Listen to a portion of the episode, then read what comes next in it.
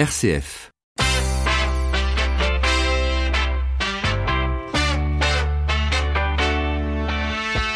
12h30, 13h, ça fait du bien. Melchior Gormand. Bonjour à tous, très heureux de vous retrouver pour euh, ce nouveau numéro de Ça fait du bien. Au menu aujourd'hui, Saint-Émilion, Saint-Nectaire, Saint-Tropez ou encore Saint-Michel. Alors vous connaissez ces noms de villes, mais d'où viennent leurs origines Alors justement, redécouvrir l'histoire des saints de manière ludique et humoristique, c'est ce qui vous est proposé dans une bande dessinée publiée aujourd'hui. On en parle dans quelques minutes et en direct avec son dessinateur. Et puis ce samedi 11 mai, sur le parvis de la mairie du 15e arrondissement de Paris, aura lieu l'événement Une fleur, une vie pour ne pas oublier les tout petits décédés proches de la naissance. Les précisions vers midi 52. En attendant, bienvenue à tous. Nous sommes le jeudi 9 mai. Jusqu'à 13h, ça fait du bien sur RCF. Et on commence tout de suite cette émission en ouvrant le magazine La vie de ce jeudi. Bien vivre avec le magazine La Vie. Qu'y a-t-il cette semaine dans l'hebdomadaire La Vie? Avec nous, la journaliste Stéphanie Combe. Bonjour Stéphanie. Bonjour Melchior, bonjour à tous. Alors cette semaine, exceptionnellement, vous allez nous présenter le cahier Espérance. De quoi s'agit-il? En effet, j'avais envie de vous présenter ce cahier qui a été lancé avec la nouvelle formule de La Vie le mois dernier. Il s'agit des premières pages du journal qui présentent des acteurs qui rendent notre monde meilleur des initiatives porteuses de solutions et des idées inspirantes. Donc il s'ouvre avec une photo d'actu en première page ainsi que l'extrait d'un ouvrage. Cette semaine, par exemple, j'ai pioché une citation de la coach Chloé Blin-Maginot dans son livre Vivez une parentalité slow, publié chez Le Duc. Je la cite, La gratitude relie l'être humain au moment présent et attire son attention vers l'appréciation des détails positifs plutôt que vers les manques. Elle est un cadeau inestimable à la portée de tous. Et ensuite, donc, Stéphanie, nous tournons la page et nous sommes immergés dans un grand reportage.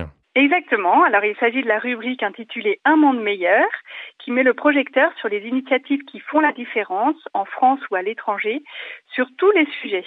Solidarité, écologie, spiritualité, entraide, accueil du plus pauvre. Et comme c'est le cas euh, cette semaine, Stéphanie, si j'en crois le titre, égayer le quotidien des laissés pour compte. Tout à fait. La journaliste Morgane Pellenec a passé une journée avec l'association Intermède Robinson qui anime des ateliers de rue pour des enfants et des adultes en situation de précarité dans des bidonvilles, des quartiers sensibles ou des hôtels sociaux, non pas à l'autre bout du monde, mais en France, à quelques kilomètres de la capitale, dans l'Essonne. Et l'association a notamment monté une troupe de danse et de chant tzigane. Alors ensuite, nous retrouvons la rubrique Agir. Qu'est-ce que c'est? Eh bien, chaque semaine, la vie présente cette initiative euh, de quartier qui n'est peut-être pas appelée à devenir nationale, mais qui fait du bien autour de soi, dans sa rue. Cette semaine, par exemple, Élise Coutenouillan a participé à un jeu de piste dans Paris à la rencontre d'initiatives solidaires le tout chapeauté par l'association Paris Solidarité. Et enfin, pour terminer, la rubrique Croire, c'est une autre nouveauté. Tout à fait. Alors, il s'agit de mettre un focus sur les chrétiens qui sont engagés, ce n'est pas un secret. Cette semaine même, il s'agit de croyants, puisque Justine Hugues euh, relate un pèlerinage organisé vers Chartres par le groupe d'amitié islamo-chrétienne sur les pas de Marie qui est honoré dans les deux religions. Je cite euh, Hubert de Chergé, qui a perdu son frère dans l'assassinat des moines de Tibérine en 96. Nous connaître, c'est nous rassurer et nous redonner des motifs de fierté. Voilà un nouveau cahier pour soutenir notre espérance et se souvenir que, malgré un quotidien tourmenté ou morose, il existe une multitude d'initiatives qui changent le monde et ça fait du bien. Merci beaucoup Stéphanie Combe, à bientôt. À bientôt. Et vous écoutez RCF, il est midi 34. Nous allons raconter l'histoire des saints avec notre invité. Ça fait du bien. L'invité. Vous avez perdu vos clés et le réflexe pour beaucoup, ça peut vous faire sourire, invoquer Saint Antoine de Padoue. Mais pourquoi? Comment expliquer que certaines expressions font référence à des saints? Bonjour Laurent Bidot. Bonjour, merci, merci d'être avec nous dans Ça fait du bien. Vous êtes euh, auteur et illustrateur d'une toute nouvelle bande dessinée qui sort aujourd'hui, L'histoire des saints en bande dessinée, publiée aux éditions euh, Glénat, un ouvrage que vous avez euh, coécrit, je le précise, avec Raphaël Simon. Alors c'est vrai, quand on parle de notre patrimoine, qu'il soit gastronomique, territorial ou tout simplement culturel, on entend beaucoup parler des saints. Alors les plus connus, Saint-Michel, Saint-Tropez, Saint-Jean-de-Luz ou Saint-Émilion. Mais par contre, c'est vrai qu'on ne connaît pas forcément leurs origines. C'est ce qui vous a motivé, Laurent Bidot, à créer cette bande dessinée? Exactement, exactement. Je me suis toujours dit que on ne connaissait pas bien euh, notre patrimoine et, et, Allô? Vous êtes là, Laurent? On, connaît... Oui? Oui, ça a coupé. Bah, allez-y, je vous laisse recommencer votre phrase. Pardon, pardon. Oui, oui, je me suis toujours dit qu'on ne connaissait pas bien notre patrimoine euh, religieux et qu'on ne connaissait pas bien qu'est-ce qui se cachait derrière tous ces noms de fromages, de vins ou de villages et je me suis dit, tiens, ça serait intéressant vraiment d'en faire un livre, un livre grand public, un livre amusant, un livre sympa à lire. Et, comment s'est passée la sélection des saints euh, présents dans cette bande dessinée? Parce que je crois qu'il y a une, cinquantaine de saints à l'intérieur. Exactement. Alors ça a été très difficile. Je dois avouer que on voulait absolument qu'il y ait Saint-Tropez, c'est sûr. On voulait qu'il y ait Saint-Nectaire. On voulait qu'il y ait Saint-Exupéry, même si ça n'est pas un saint. Ce qui est intéressant dans notre livre, c'est que on aborde aussi, euh, comme Saint-Exupéry, en fait, on s'intéresse à Saint-Exupère qui est derrière Saint-Exupéry. Alors, on a choisi des hommes, des femmes, des religieux, des civils, des contemporains, ou en tout cas proches de nous euh, en termes de, chronologie, et puis des, saints beaucoup plus anciens. Donc, on a vraiment essayé de faire un équilibre. Et pour que nos auditeurs comprennent bien, pour chaque saint, il y a deux parties. Une première euh, qui retrace véritablement l'histoire du saint en question ou alors du, personnage. Et, je crois que c'est une partie qui est rédigée donc par Raphaël Simon. Et puis une deuxième partie où il y a une véritable bande dessinée. Est-ce que vous aviez carte blanche pour raconter toutes ces histoires, Laurent Bidot? Alors j'avais carte blanche effectivement, euh, simplement, alors voilà, Raphaël a écrit un texte euh, qui est très documenté, elle a fait des recherches pour trouver des nouvelles choses, des choses qui n'ont jamais été dites sur les saints. Et moi, je, je alors j'aurais pu faire un dessin euh, euh, tout simple, une illustration. J'aurais pu faire aussi une bande dessinée sérieuse sur le sein, mais non, moi j'ai voulu euh, être un petit peu plus poil à gratter, un peu plus, et puis surtout dans l'humour, être vraiment avoir quelque chose, un gag qui, a, qui, qui excite la curiosité du lecteur et qui lui donne envie de, de, de lire toutes ces pages euh, avec avec joyeuseté, comment dire, dans ce, ce c'est mais avec bonheur, avec joie, en tout cas beaucoup de joie. C'est un ouvrage qui s'adresse à qui, selon vous? Aux enfants pour qu'ils puissent se cultiver euh, tout en s'amusant ou alors aux adultes? Bah, Écoutez, moi, mon fils qui a 12 ans l'a lu avec beaucoup de bonheur. Et alors, par contre, je lui, je lui ai demandé s'il avait lu les textes. Il m'a dit non, pas encore. Donc, je pense que ça s'adresse à tout le monde. Je l'ai offert aussi à une tante qui a 75 ans. Elle a lu avec euh, beaucoup de plaisir aussi. Elle s'est plus intéressée au texte.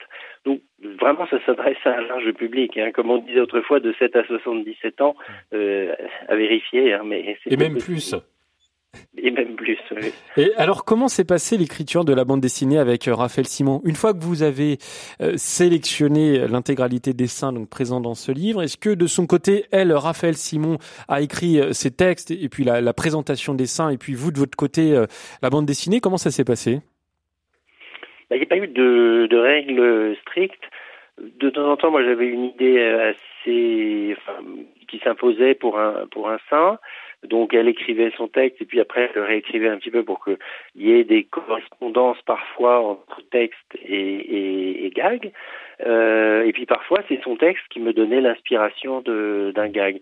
Et puis parfois, c'est l'actualité qui me donnait l'inspiration donc c'était, c'était, il n'y avait aucune règle précise, on s'interdisait rien, on travaillait ensemble, euh, si possible évidemment avec un certain planning hein, pour euh, pour être en harmonie, mais euh, on, on, se surprenait l'un l'autre. C'est ça qui était vraiment intéressant avec Raphaël. Et on va continuer d'évoquer cette bande dessinée avec vous, Laurent Bidot, pendant quelques minutes. 12h30, 13h, ça fait du bien. Melchior Gormand. Prenons un exemple, si vous le voulez bien, celui de Saint Louis, un roi du XIIIe siècle qui était plutôt aimé et qui représentait le pouvoir. Vous avez illustré ce roi avec un élément majeur de l'actualité en ce moment, le mouvement des Gilets jaunes. Ça s'appelle Gibet jaune. Pourquoi ce choix, Laurent Bidot?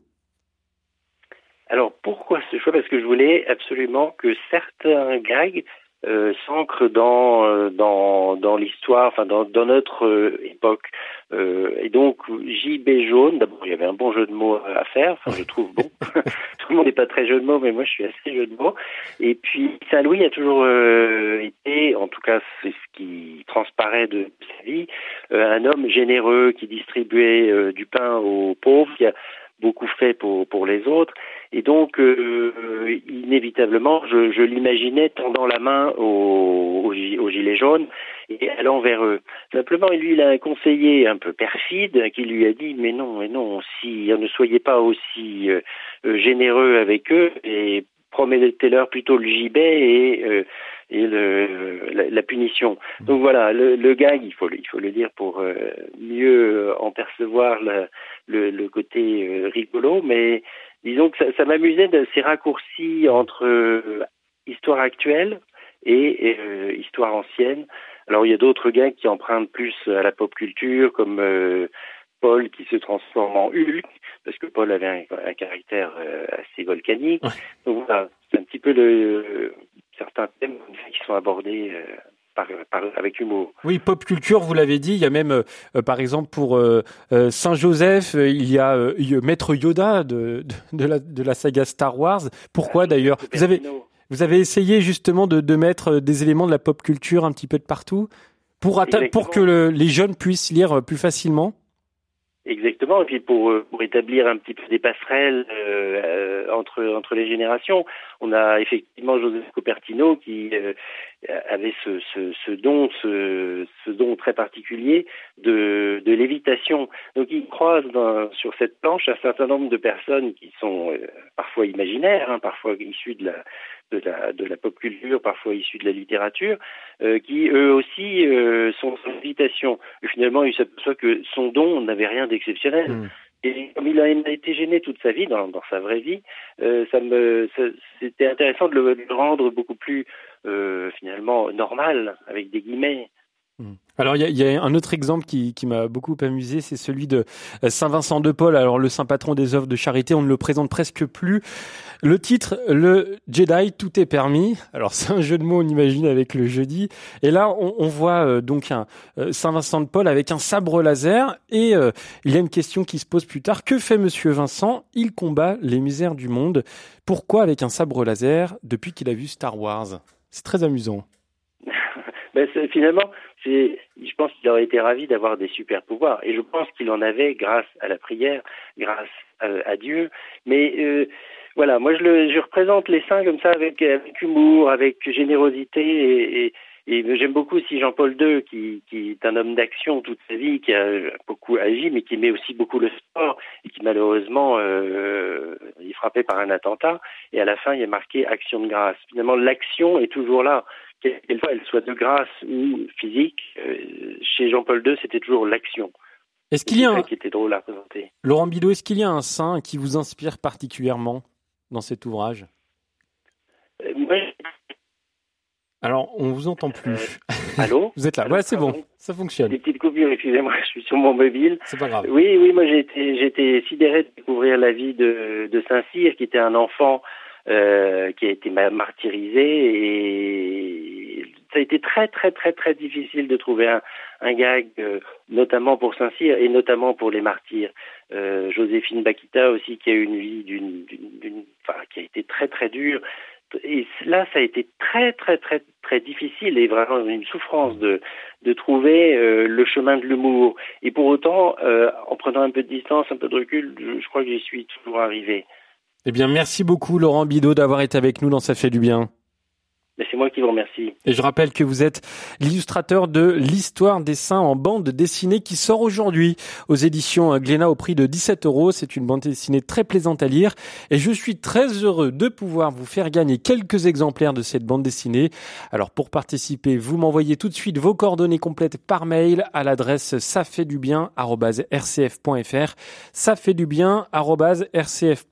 ou alors sur ma page Facebook Melchior Gormand RCF c'est également possible. Fait du bien continue en direct jusqu'à 13h. Dans quelques instants, nous allons écouter Véronique Fayet, la présidente du Secours catholique Caritas France. Bonne écoute et bonne chance. J'aurais beau parler les langues du monde, j'aurais beau être un gagnant, j'aurais beau n'être pas des gens de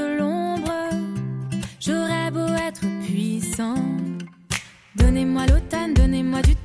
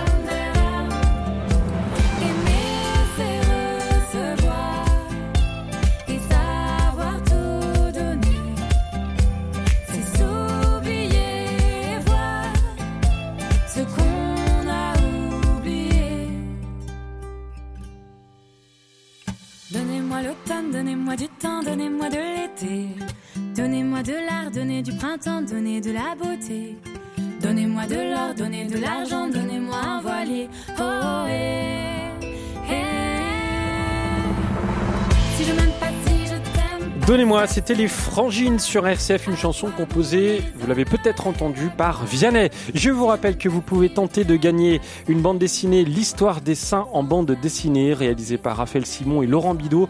Un- une bande dessinée qui sort aujourd'hui aux éditions Glénat pour tenter de gagner ce livre. Un mail, ça fait du bien, rcf.fr, ça fait du bien, rcf.fr. N'oubliez pas vos coordonnées postales et surtout bonne chance. Ça fait du bien. Jusqu'à 13h sur RCF, Melchior Gormand. Midi 48, ça fait du bien d'en parler avec euh, Véronique Fayet, la présidente du Secours catholique Caritas France. La traite des êtres humains n'est pas un sujet exotique, c'est un drame qui peut se produire tout près de chez nous. Il y a quelques jours, Noémie s'est présentée dans une paroisse de Rambouillet. Seule, exténuée, elle avait identifié l'église comme étant un lieu où peut-être elle pourrait être protégée. En fin d'après-midi, l'équipe paroissiale l'a conduite au secours catholique à côté. Et ce qui a marqué les bénévoles qui l'ont accueillie, c'est l'état de fatigue et de détresse dans laquelle se trouvait cette jeune fille née à Kinshasa, au Congo. Au fil des échanges, Noémie, Noémie, qui a juste 16 ans, a expliqué l'exploitation par le travail et l'exploitation sexuelle qu'un homme lui imposait. Mineure, elle a pu être entendue par la police et prise en charge par une éducatrice au conseil départemental. Une histoire qui devient hélas assez banale ces derniers temps dans nos associations lors des maraudes ou suite à des appels téléphoniques. Demain, c'est le 10 mai. Nous célébrerons l'abolition de l'esclavage. Nous ferons mémoire des millions de victimes de l'esclavage dans l'histoire et c'est important. Mais la traite des êtres humains n'appartient pas qu'au passé. L'abolition de droits que nous célébrons ne signifie pas la suppression de fait. En Europe, ces victimes de la traite seraient au moins 600 000 selon l'Organisation internationale du travail, et sans doute près de 130 000 en France. Le plus souvent invisibles, ces victimes ont pourtant des visages, des visages souffrants.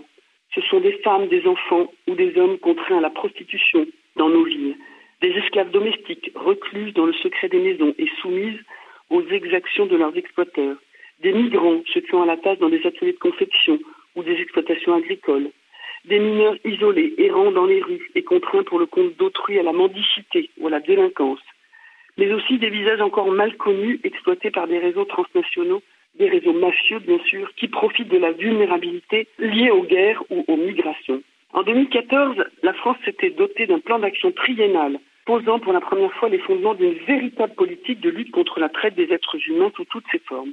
Des progrès ont été accomplis, mais ils sont insuffisants. Beaucoup reste à faire, notamment pour la protection des victimes et la prévention. Et depuis deux ans, plus rien, plus de plan d'action, silence gêné de l'administration. Il est donc urgent de relancer une politique globale de lutte contre l'esclavage moderne. Il ne manque plus qu'une impulsion politique et le président de la République doit entendre demain cet appel du collectif Ensemble contre la traite des êtres humains. Et c'était Véronique Fayet, la présidente du Secours catholique Caritas France, qui était au micro ce matin de Stéphanie Gallet pendant la matinale. RCF, la bonne idée. Ce samedi, des milliers de fleurs seront disposées en bouquets géants à Paris, sur le parvis de la mairie du 15e arrondissement. Un geste symbolique pour un sujet sensible. Il s'agit d'une fleur, une vie, une fleur pour représenter une vie qui n'a pas pu éclore mais qu'on ne veut pas oublier, celle de ces enfants morts trop tôt suite à une fausse couche ou à la naissance. Un deuil mal connu et mal reconnu mais qui laisse des traces auprès de la famille, parents et aussi frères et sœurs et grands-parents Alors, permettre d'avancer, de se sentir moins seul et sensibiliser le grand public dans un cadre à la fois convivial et bienveillant, c'est le but de cette journée organisée depuis 2013 par un collectif de quatre associations. Un événement relayé par le magazine L'Enfant et la Vie. Écoutez Elisabeth Martineau, sa rédactrice en chef, qui a aussi connu cette épreuve. Elle était au micro de Vincent Bellotti. Cette journée qui vient incarner ces, ces petits qu'on n'a pas vus, qu'on n'a pas connus, parce que ce sont des bébés qui décèdent alors que personne ne les a vus, ou très peu de personnes. Et l'idée est de venir créer un bouquet immense, donc sur le parvis de, la mairie du 15e, chaque année depuis 2013. Les parents viennent dans une émotion très lourde, souvent, selon la date, quoi, si leur est récent ou pas, ils viennent euh, rencontrer d'autres qui sont passés par là. Quand je l'ai vécu, bah, il y avait aucun livre, aucune association et personne, je croyais être seul au monde. Et aujourd'hui, bah, on sait, ces parents savent que voilà, Perdre un bébé pendant la grossesse, ça peut arriver. La vie ne tient qu'à un fil. Et ce jour-là, bah, on vient mettre euh, la fleur qui représente son enfant qu'on offre. Et comment interpréter ce dépôt de fleurs, cette journée? C'est comme une sorte de rituel? C'est un genre de rituel. Beaucoup de parents n'ont pas eu la chance de vivre un rituel autour du décès de leur bébé. Donc c'est l'occasion de dire, voilà, c'est mon bébé, je l'offre. Voilà, je l'offre, je le donne à ce bouquet.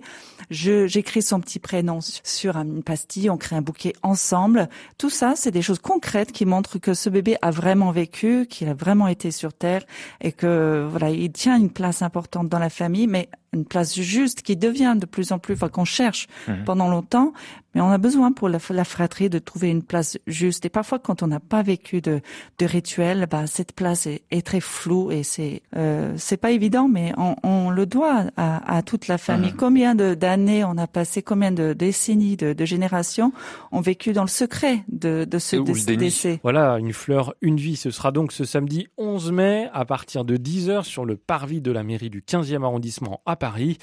Au programme Atelier créatif, stand d'information et à 14h30 une conférence de la pédiatre Catherine Gradet comprendre et traverser le deuil périnatal. On peut encore réserver sa fleur au prix de 5 euros. Les bénéfices serviront à financer les actions des associations organisatrices. Renseignements complets sur le site dédié www.unefleurunevie.org. Ça fait du bien, Melchior Gormand. Et je vous rappelle que vous pouvez tenter de gagner l'histoire des saints en bande dessinée. C'est un ouvrage qui sort aujourd'hui aux éditions Glénat, réalisé par Raphaël Simon et Laurent Bidot. Laurent Bidot qui était notre invité il y a quelques minutes pour tenter de gagner un exemplaire. Vous m'envoyez un mail tout de suite à l'adresse ça du bien. N'oubliez pas vos coordonnées postales. Vous pouvez également, si vous le souhaitez, m'envoyer un message sur ma page Facebook Melchior Gormand RCF. Pour terminer cette émission, nous retrouvons nos petits apprentis d'Auteuil. Inspirez jeunesse avec Apprentis d'Auteuil, fondation catholique qui agit auprès des jeunes et des familles les plus fragiles. Remettre un pied dans l'entreprise, trouver des rythmes et la confiance en soi, on le sait bien, Élise Chardonnay, ça ne se fait pas en un claquement de doigts. Pour des jeunes entre 16 et 30 ans sans diplôme ni qualification, l'idée c'est d'y aller pas à pas. Et c'est vrai, Melchior et pas à pas, c'est d'ailleurs le nom du dispositif que coordonne Frédéric Doucet. Bonjour. Bonjour. Prendre ou reprendre pied dans l'univers de l'entreprise, c'est pas facile. Euh, quels sont les freins que vous observez? Alors le principal frein du public que nous euh, sélectionnons, on va dire, qui rentre sur le dispositif, c'est euh, avant tout la jeunesse et le manque de savoir-être pour certains, la posture pas forcément adaptée euh, aux recruteurs. Et oui, c'est une douzaine de jeunes en général qui sont accompagnés pendant six mois, et on disait que l'idée c'est d'y aller pas à pas. Ça veut dire quoi ça? C'est quoi les étapes? Complètement. C'est vraiment euh, une progression euh, vraiment pas à pas parce que le hum, dispositif est séquencé en plusieurs phases de manière à ce que euh, le jeune, le bénéficiaire puisse prendre ses marques, regagner en confiance, travailler sur sa posture, sur l'assiduité, ce qui lui est demandé pour se rapprocher, pour améliorer son employabilité, pour se rapprocher d'une formation ou de l'emploi. Donc petit à petit, euh, pour des jeunes qui euh, ont été déscolarisés, qui sont restés des, mois quelquefois euh, sans aucune activité. Donc c'est vraiment petit à petit qu'on reprend un rythme et qu'on avance vers le vers le projet, euh, que ce soit des pistes à valider ou invalider, ou alors euh, ils n'ont pas du tout de pistes, et on cherche ce qui pourrait leur correspondre. Et Frédéric Doucet, on, on entend là qu'il y a aussi quelque chose d'une sécurisation. Le dispositif a été créé il y a un petit peu plus d'un an, il est déployé sur six lieux différents en France. Euh, premier résultat encourageant? Alors, encourageant, clairement, pas en termes de, de résultats purement comptables, on va dire. C'est Moi, je vois surtout la progression. Euh, c'est surtout en, en, ces termes qu'on qu voit le, le, bienfait de ce dispositif et, et, le positionnement surtout de ce, de ce dispositif, parce que non seulement c'est pas à pas, mais c'est vraiment la première marche pour, euh, pour beaucoup de, de, bénéficiaires qui ne pourraient pas accéder à d'autres dispositifs pour le moment parce qu'ils sont pas prêts. Et les résultats, c'est surtout sur le changement qui s'opère. Euh, moi qui recrute les, les bénéficiaires, je vois le, les modifications qui s'opèrent au quotidien presque et les retours qui me sont faits des jeunes dans un premier lieu, même si pour eux c'est pas forcément évident de le verbaliser, mais c'est surtout de l'entourage, que ce soit des éduques, des psys, de l'entourage familial, qui me disent ben voilà il y a tel changement qui s'est opéré. Euh, donc ça c'est vraiment quantifiable. C'est en ce sens que moi je suis très satisfait pour le coup voilà des résultats. Euh, si même même si malheureusement euh, certains abandonnent l'aventure ou si nous on met fin à l'aventure parce que certains sont pas prêts tout simplement. Euh, mais ça peu importe, le bilan comptable, c'est pas ce qui compte. C'est vraiment euh, les individus qui suivent tout le parcours, c'est de voir la progression qu'il y a eu. Et la progression est vraiment très très importante et vraiment salutaire. Et pour se réconcilier avec le monde du travail, l'essentiel Melchior, c'est donc peut-être de prendre son temps tout en avançant pour dépasser des peurs et des blocages. Merci Frédéric Doucet. Avec grand plaisir. Et oui, autrement dit, doucement mais sûrement. Merci beaucoup Elise Chardonnay. J'ajoute que le dispositif Pas à pas de la Fondation des apprentis d'Auteuil bénéficie d'un financement par la Fondation d'entreprise française des Jeux et par le Fonds social européen.